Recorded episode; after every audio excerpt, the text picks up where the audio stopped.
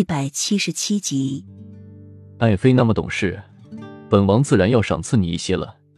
雨妃虽然是正妃，但是如今本王不宠她了，她就什么都不是了。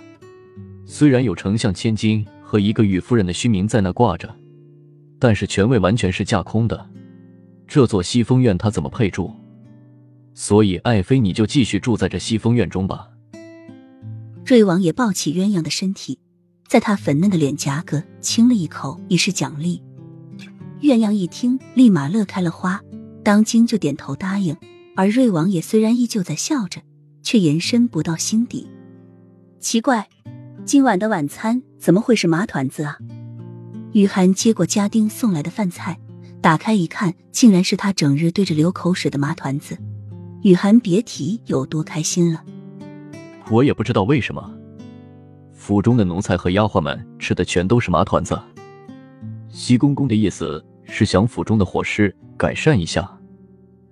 家丁开心的说：“看来西公公买来麻团子给大家当晚餐，改善伙食，府里的下人们都很乐意，也不只有雨涵一个人想吃外面的麻团子。”雨涵狠狠的在软绵绵、热乎乎的麻团子上咬一口，一脸的陶醉。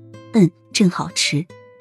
看小西子常常跟在瑞王爷身边，以为小西子会跟瑞王爷一样那么冷血，对待下人残酷呢。没想到比瑞王爷还懂得做人，知道要改善下员工的伙食。金碧辉煌的皇宫中，皇后慵懒尊贵的立在紫金殿前，一双凤眼眺望着远方。